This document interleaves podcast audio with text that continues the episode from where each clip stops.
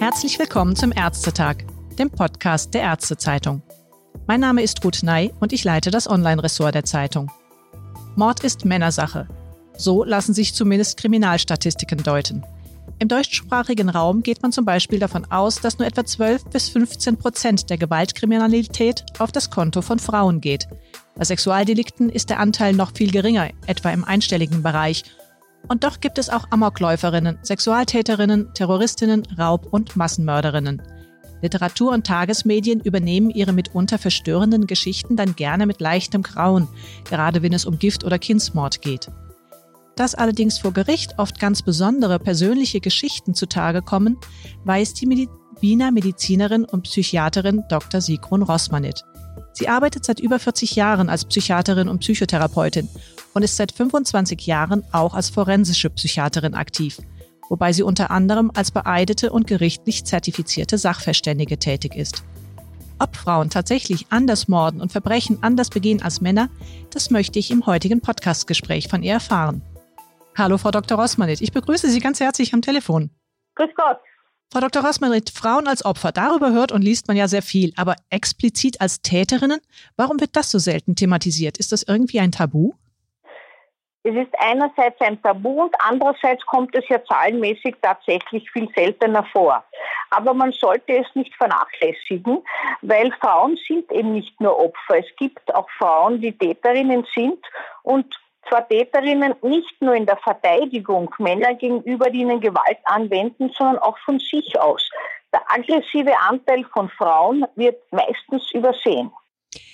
Diese doch ein bisschen einzementierte Opferrolle, erschwert das vielleicht auch manchmal die sachlich neutrale Aufarbeitung vor Gericht? Denn Sie haben ja jetzt da auch sehr viel Erfahrung.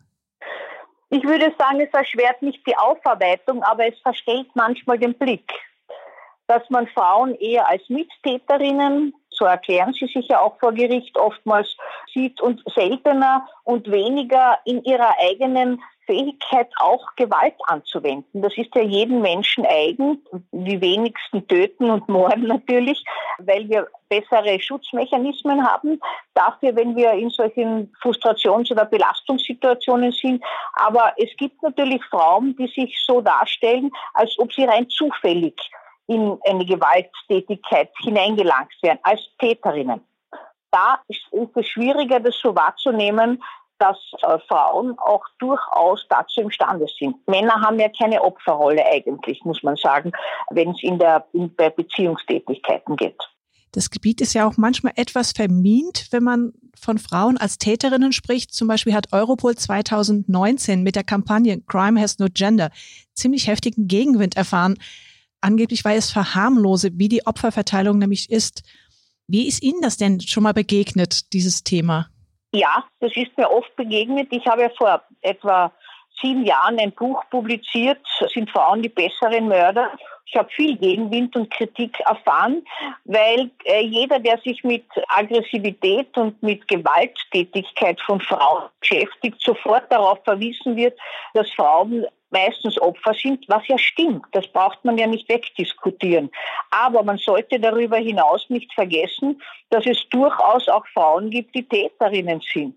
Und da bei diesen Themendiskussionen wird dieser Anteil vergessen. Es war eigentlich der Anlass dafür, dass ich ein Buch darüber geschrieben habe, das kann man ja ohne dies nur als Frau schreiben, dass das eigentlich nicht so stimmt, wie immer angenommen. Frauen sind mehrheitlich und meist Opfer, aber nicht immer. Und dass Frauen gewalttätig sein können, dass Frauen morden, ist auch tatsächlich kein Phänomen der Neuzeit. Das gibt ja genügend Beispiele, die reichen bis hin zu Goethes Faust, der ja auch auf Basis eines tatsächlichen Kriminalfalls nach einem Kindsmord sein Gretchen dann in der Literatur eingeführt hat. Hat sich aber vielleicht etwas geändert im Laufe der Zeit bei dem Thema, wie Frauen gewalttätig sind oder warum sie gewalttätig werden? Ich glaube, da ist schon etwas mehr drauf gefallen, dass Frauen in Beziehungen durchaus auch von sich aus gegen Männer vorgehen. Männer schweigen ja eher, nehmen sich ja selbst schwerer als Opfer von Beziehungsgewalt wahr. Geändert hat sich zum Beispiel bei jungen Frauen etwas. Dass junge Frauen scheinbar leichter aggressive Lösungen suchen und auch finden und tätlich werden und schneller anspringen. Also es ist, es ist gewissermaßen ein bisschen so, dass man das für sich beansprucht, genauso cool und genauso sich zu verhalten wie halt äh, irgendein äh, junger Mann. Das ist, hat sich geändert und geändert hat sich vielleicht die Rolle der Frauen, die früher ja ausgestoßen wurden, wenn sie ein legiges Kind bekommen haben. Das ist ja bei uns sozusagen kein Thema mehr. Dieses Gretchen-Thema, wir haben ja in Österreich auch den Gretchen-Paragraph, der Frauen unter der Geburt die schützen, äh, töten, schützen, schützt, äh, weil ja, weil man annimmt, dass hier die Gefühle diese Frauen überschwemmen und sie danach handeln. Das hat es früher so nicht gegeben. Diese Frauen sind ja sehr heftig bestraft worden und ausgestoßen und verdammt worden, weil das hat man ja gar nicht haben wollen, dass das in irgendeine Wahrnehmung eindringt, dass eine Mutter tötet. Mütter beschützen, Mütter gebären, aber Mütter töten doch nicht. Das ist, und sie, sie, sie missbrauchen auch um Gottes Willen nie Kinder oder tätigen sonst sexuelle Gewalthandlungen. Das ist in den Köpfen der Menschen eingeprägt. Wenn man mal einen kurzen Blick auf die Straftatstatistik wirft, es ist ja gar nicht so leicht zu differenzieren bei den polizeilich erfassten Straftaten, wo jetzt genau die Männer Straftaten begangen haben, wo Frauen auch die Differenzierung Straftaten gegen das Leben, Straftaten gegen die sexuelle Bestimmung. Was erschwert denn diese Statistiken aus Ihrer Sicht? Klar, es ist verteilt, es sind deutlich mehr Männer als Frauen, aber ist das die ganze Wahrheit? Naja, es ist so, es ist es, erschwert insofern, weil man muss ja unterscheiden zwischen der Kriminalstatistik bei der Polizei, wo zunächst einmal Anzeigen kommen. Nicht jede Anzeige, die kommt, wird weiterverfolgt und von der Staatsanwaltschaft aufgenommen. Dann gibt es die Verurteilungsstatistik, die eigentlich nur die Fälle ausweist, die wirklich verurteilt wurden. Das heißt aber gar nicht, dass es nicht weit mehr Fälle geben kann, wo eben kein Urteil gesprochen wurde, weil gewissermaßen oder weil wer freigesprochen wurde und so weiter. Also das Ganze ist ein schwieriges Unterfangen und man kann nur sagen, die Domäne der Frau ist ja nicht die Gewalttätigkeit. In der Kriminalität hat die Frau ja gewissermaßen die Domäne der Eigentumsdelinquenz, nicht? Also Diebstahlsdelikte, aber auch Betrugsdelikte, früher war es auch noch Geheimprostitution und so weiter. Das sind so Domänen. Bei den Gewaltdelikten kann man sagen, ist ein Unterschied wesentlich zu Männern. Frauen sind Beziehungs- und Konflikttäterinnen. Der Großteil kennt die Opfer. Dort, wo Frauen in, bei der Gewalttätigkeit überwiegen zum Beispiel ist Gewalttätigkeit gegenüber kleinen Kindern oder Töten unter der Geburt. Das ist eine Domäne von Müttern je älter das Kind, umso mehr kommen dann auch natürlich Väter, die Gewalt anwenden. Und Mütter, die töten, hat es zu allen Zeiten gegeben und wird es auch immer wieder geben. Die weiteren Gewalttätigkeiten von Frauen dem Partner gegenüber oder Freunden und Bekannten sind auch Gewaltdelikte nach Beziehungskrisen, tätlichen Auseinandersetzungen und so weiter. Wenn Frauen Fremde oder Zufallsopfer attackieren oder gar töten, dann muss man wohl sehr genau hinschauen, ob es sich hier nicht um eine krankhafte Verzerrung gehandelt haben könnte im Rahmen einer Geisteskrankheit. Aber wenn man meistens annimmt, dass Frauen die Gewalt anwenden und die töten, geisteskrank sind, so ist das ein Bias, den die Allgemeinbevölkerung hat, weil man nicht annehmen kann, dass eine Frau sowas tut. Sie haben das gerade eben erwähnt, dass bei dem Thema Gewalt an Kindern, von den Kindesmisshandlungen bis zur Kindstötung, ja. Frauen als Täterinnen stark überrepräsentiert sind. Mhm. Gibt es eine Erklärung dafür? Naja, es ist noch immer so, dass weit mehr Frauen mit der, mit der äh, Kindererziehung befasst sind als Männer und dass diese Frauen oftmals auch an Grenzen kommen beziehungsweise selbst Gewalt erfahren haben in ihrer Kindheit und Jugend, weniger differenziert sind, nicht umgehen können und in manchen Fällen dieses Kind auch gewissermaßen als Giftbehälter unter Anführungszeichen erleben, dass sie stört, dass etwas ihnen zu Fleiß macht, weil es nicht folgt, was verhindert, dass sie irgendetwas machen können, was sie wollen. Also das sind so verschiedenste Konstellationen, die dann auftreten. Jede Mutter kennt, dass man äh, an Grenzen kommt. Aber wenn man dann zu wenig Bewältigungsmechanismen und Ressourcen und äh, Schutzmechanismen hat, dann werden daraus Tätigkeiten. Man stellt das Kind ab. Und ich glaube, da sind Frauen durchaus auch imstande, schwere Gewalt anzuwenden. Und äh, bei Kindern nur, nimmt man es sehr selten an, nicht? Mhm. Sehr überraschend bei der Vorbereitung war für mich auch zu sehen, wie häufig, zumindest relativ häufig, Frauen auch im Bereich sexueller Kindesmisshandlung in den Statistiken auftauchen. Mhm. Ein neues Phänomen oder schon länger bekannt? Es ist sicher lange bekannt, hat es sicher immer gegeben. Der Blick darauf fällt erst seit kurzem. Ich würde sagen, in den letzten zehn Jahren länger nicht. Jetzt kommen allerdings zunehmend wissenschaftliche Arbeiten auch zu diesem Thema. Das ist ein so schambesetztes Thema, dass man es kaum hervorkramen kann, sozusagen. Wer möchte denn wissen, dass die eigene Mutter vielleicht ein Kind sexuell missbraucht hat? Allein der Gedanke, dass die Mutter sexuelle Handlungen vollzogen hat, um gewissermaßen sich zu zeugen, will ja schon niemand wahrhaben. Und dass Frauen sexuelle Missbrauchshandlungen oder Gewalthandlungen machen, das ist ein Tabuthema, das mit dem Mutterstereotyp nicht zusammengeht. Mhm. Das ist der Grund. Und daher äh, kann man das so schwer thematisieren und tabuisieren. Ich meine, es gibt genügend Beratungsinstitutionen für dies. Das ist kein neues Thema mehr. Die schreien seit Jahren. Bitte arbeitet doch dieses Thema auf. Beleuchtet doch einmal, dass auch Frauen beteiligt sind. Auch diese ganzen Aufarbeitungsprozesse in kirchlichen Institutionen oder in Heiminstitutionen. Da sind ja die Frauen glimpflich weggekommen. Man hat sie elegant ausgelassen. Fast nicht. Es sind ganz wenige eigentlich entdeckt worden. Und da hat es ja sicher ebenso häufig Missbrauch und Gewaltanwendungen gegeben, nicht? Mhm. Das ist wahrscheinlich auch auf Seiten der Opfer noch stärker schambehaftet, wenn Sicher. Eine, ein sexueller Übergriff von einer Frau stattgefunden hat. Die Opferinstitutionen gehen sogar davon aus, dass die Schäden, die durch Mütter entstanden sind, die sexuell missbrauchen, noch schwerwiegender sind als die durch Väter, weil man davon ausgeht, dass gewissermaßen diese mütterliche Basis, die jeder in sich trägt, als Schutzhafen verloren geht damit, ja, oder zerstört wurde. Sie haben jetzt speziell diesen Blick auf Frauen als Täterinnen, auch wenn sie mhm. seltener schwere Straftaten begehen als Männer, auch genutzt, um ein Buch zu diesem Thema zu schreiben. Warum eigentlich? Warum war Ihnen das ein Buch wert? Zwei Bücher. Ich habe vor sieben Zwei. Jahren ein Buch geschrieben, ein Buch, das jeder lesen kann, und habe jetzt ein Sachbuch geschrieben zu diesem Thema. Warum mir das das wert war? Weil es im Ganzen fehlt. Ich glaube, wenn man ein Thema abhandelt, äh, kann man nicht immer nur den Blick auf äh, dorthin wenden, wo die Mehrzahl der Fälle liegt, nämlich Männer als Täter. Das kann ja niemand bestreiten, dass das so ist. Es muss auch gewissermaßen ein Stückchen weit das Pendant dazu beleuchtet werden. Erst dann hat man einen Blick auf das Ganze. Und das war mir das wert, weil ich das immer wieder festgestellt habe, dass das untergeht. Wohl Medien Schlagzeilen bringen, weil sich Mutter zerstückelt Kind oder ersticht Kind und dann, dann atmen alle tief durch. Aber dann war es das schon wieder, dann ist es schon wieder vorbei. Nicht, das war ein Ausnahmefall, ein Einzelfall so ist das nicht. Ich glaube, dass das Dunkelfeld äh, birgt noch sehr viele Fälle, wo die verdeckt sind.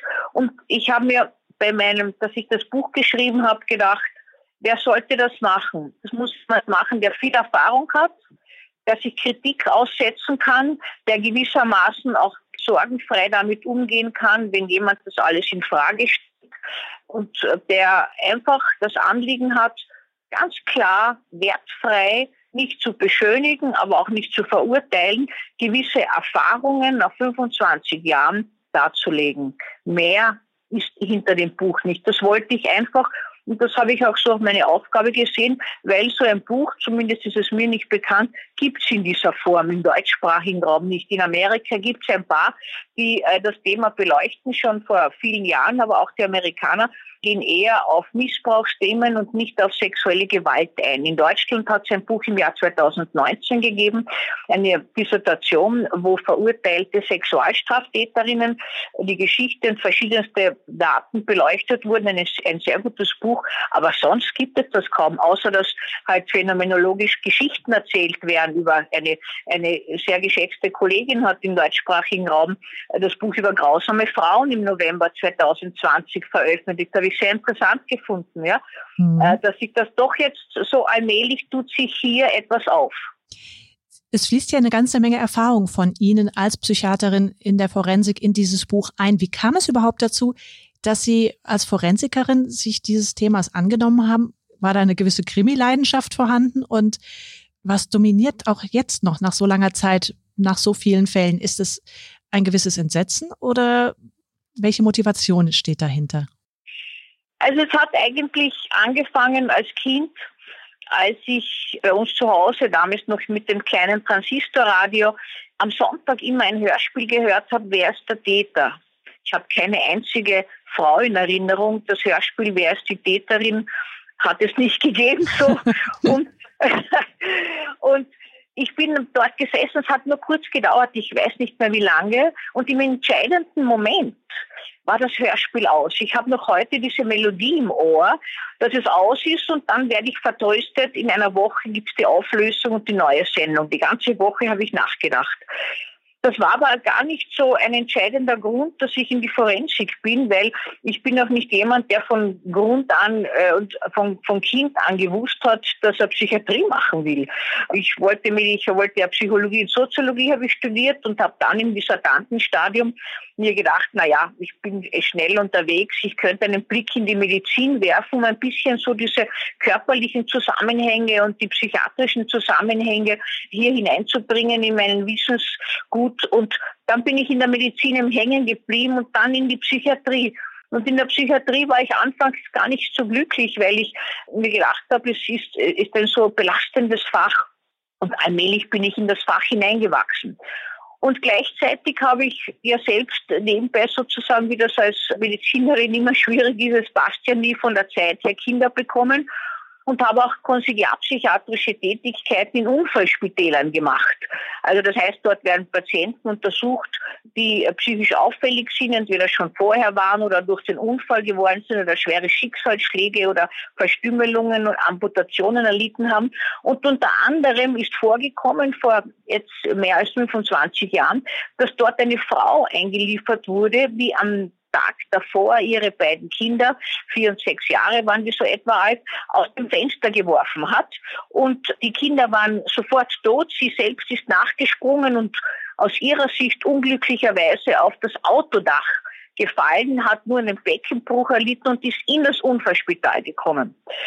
Und diese Frau habe ich betreut, behandelt, weil sie psychisch auffällig war. Ich war auch die, die erste, die ihr überhaupt erzählt hat, was passiert ist. Sie hat das nicht mehr gewusst, hat geglaubt, die Kinder sind und sind in einen Unfall gekommen. Und diese Frau hat mich geprägt.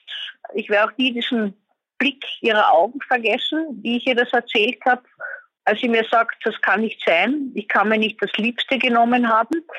Und die habe ich weiter betreut und begleitet bis sie dann in eine psychiatrische Institution gekommen ist, wo sie sich letztlich das Leben genommen hat, wie viele, also über 70 Prozent der Frauen, die Kinder töten und selbst überleben, nehmen sich innerhalb von ein bis zwei Jahren das Leben. Und im Zuge dieser Betreuung bin ich auch befasst gewesen mit den Begutachtungen von ihr. Aber nicht, dass ich diese Gutachten verfasst hätte, sondern ich war die behandelnde Fachärztin so, ich habe diese Gutachten zu Gesicht bekommen, wie Kollegen sie verfasst haben über sie und war gar nicht einverstanden. Ich war so äh, mit ihrer Betreuung überidentifiziert, könnte man sagen, dass ich überhaupt nicht verstanden habe, warum diese Frau schuldfähig von den Kollegen erachtet wird.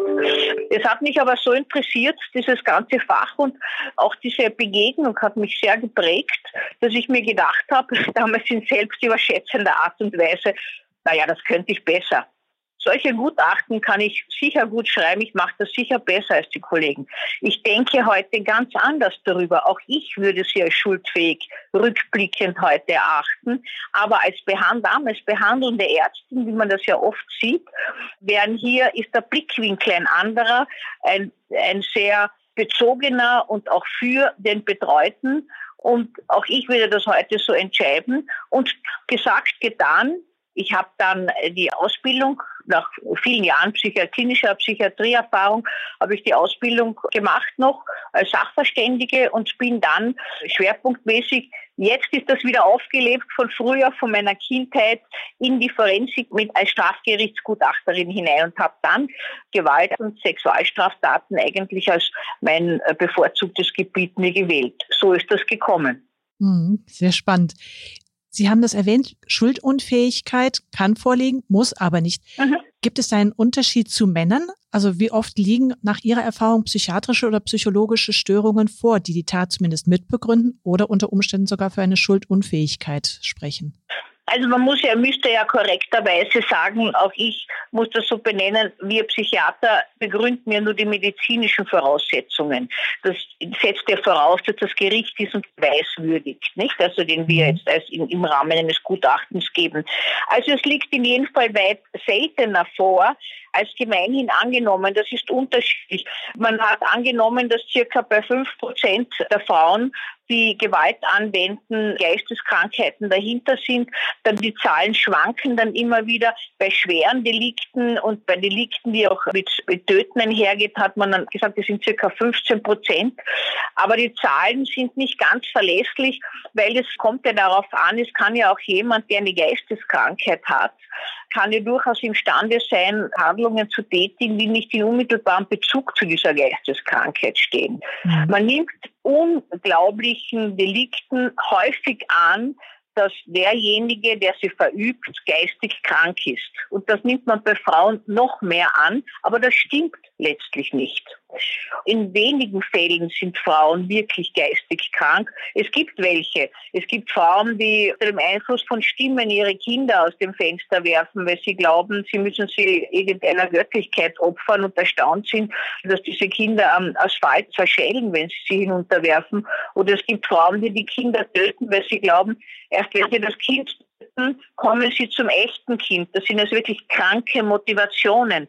Oder die Zufallsopfer auf der Straße attackieren, weil sie sie für gefährlich halten und glauben, sie werden jetzt gleich von diesen vernichtet werden und so weiter. Aber das ist ein Bruchteil von der Frauen, die unter derartigen Geisteskrankheiten, könnte man sagen, im engeren Sinn leiden. Das heißt, es gibt in den seltensten Fällen auch den Unterschied zwischen Frauen und Männern. Es gibt schon einige Unterschiede, nicht? Also bei, es gibt zum Beispiel den Unterschied, dass Frauen seltener alkoholisiert sind, wenn sie Gewalt anwenden. Es gibt den Unterschied, dass Frauen, die sexuelle Gewalt anwenden, eher in Mittäterschaft sich befinden, also entweder mit einem Partner oder mit mehreren anderen, während die typischen Sexualstraftäter oder Vergewaltiger sozusagen Einzeltäter sind. Es gibt den Unterschied, den die Gender-Theorien berichten, aber in der Praxis nicht immer gesehen wird, dass Frauen in Beziehungen dann töten oder den Partner töten, wenn sie sich eigentlich trennen wollen, aber nicht können, also in so abhängigen Beziehungen sind. Und Männer eigentlich eher dann die Partnerin töten, wenn sie nicht zulassen können, dass diese Partnerin geht. Das haben wir ja bei vielen Beziehungstötungen immer wieder. Und es schon gar nicht aushalten von ihrem männlichen Selbstwert her, dass diese Partnerin sich einem anderen zuwendet. Das ist klassische Eifersuchtsdrama. Also das kommt immer wieder vor mhm. und ist auch ein Unterschied. Wie können Sie denn Ihr Wissen einbringen und helfen, um Frauen dann im Sinne der Prävention zu unterstützen? Welche Therapieoptionen gibt es denn da? Und woran hapert es vielleicht auch noch im heutigen Strafvollzug? Naja, im heutigen Strafvollzug hapert es durchaus. Und zwar wird natürlich Therapie nicht in diesem Sinne, in diesem Ausmaß, in dem es benötigt würde, angeboten, nicht? Darüber hinaus muss im herkömmlichen Strafvollzug ja keine Frau und kein Mann Therapie annehmen. Das ist ja bei uns nur in der Maßnahmen, im Maßnahmenvollzug. Bei Ihnen heißt das Maßnahmenunterbringung. Bei uns im Maßnahmenvollzug ist Therapie verpflichtet, sonst ja nicht. Nun, wenn eine Frau nicht darüber berichtet, was sie gemacht hat, beziehungsweise nicht einigermaßen offen danach gefragt wird, geht das ganze Delikt unter. Und Frauen erhalten ja keine spezifischen Therapien jetzt, weil beispielsweise eine Frau die Missbrauchshandlungen tätigt. Das kommt ja kaum zur Sprache. Oder wenn ein Bärchen Gewaltdelikte verübt, dann die Frau schildert sich nur als Mittäterin. Ihre eigenen Gefühle, ihre eigenen Anteile, ihre Persönlichkeit kommt gar nicht zur Sprache, war nur Mittäterin. Das ist die bevorzugte Rolle von Frauen sozusagen, nicht? Man neigt auch dazu, sie so zu sehen. Auch bei großen Sexskandalen sind Frauen immer nur Mittäterinnen, der Anführungszeichen nur, weil man das gar nicht annimmt. Man nimmt an, sie sind gezwungen worden, geben das auch oft so an. Ob das immer so stimmt, ist die andere Frage. Sind gezwungen worden, gegen ihren Willen mitzumachen, machen also viel, viel harmlosere Delikte, indem sie gewissermaßen gar nicht Delikte verüben, die mit dem äh, sexuellen, äh, mit der sexuellen Gewalttat im engeren Sinn zu tun haben.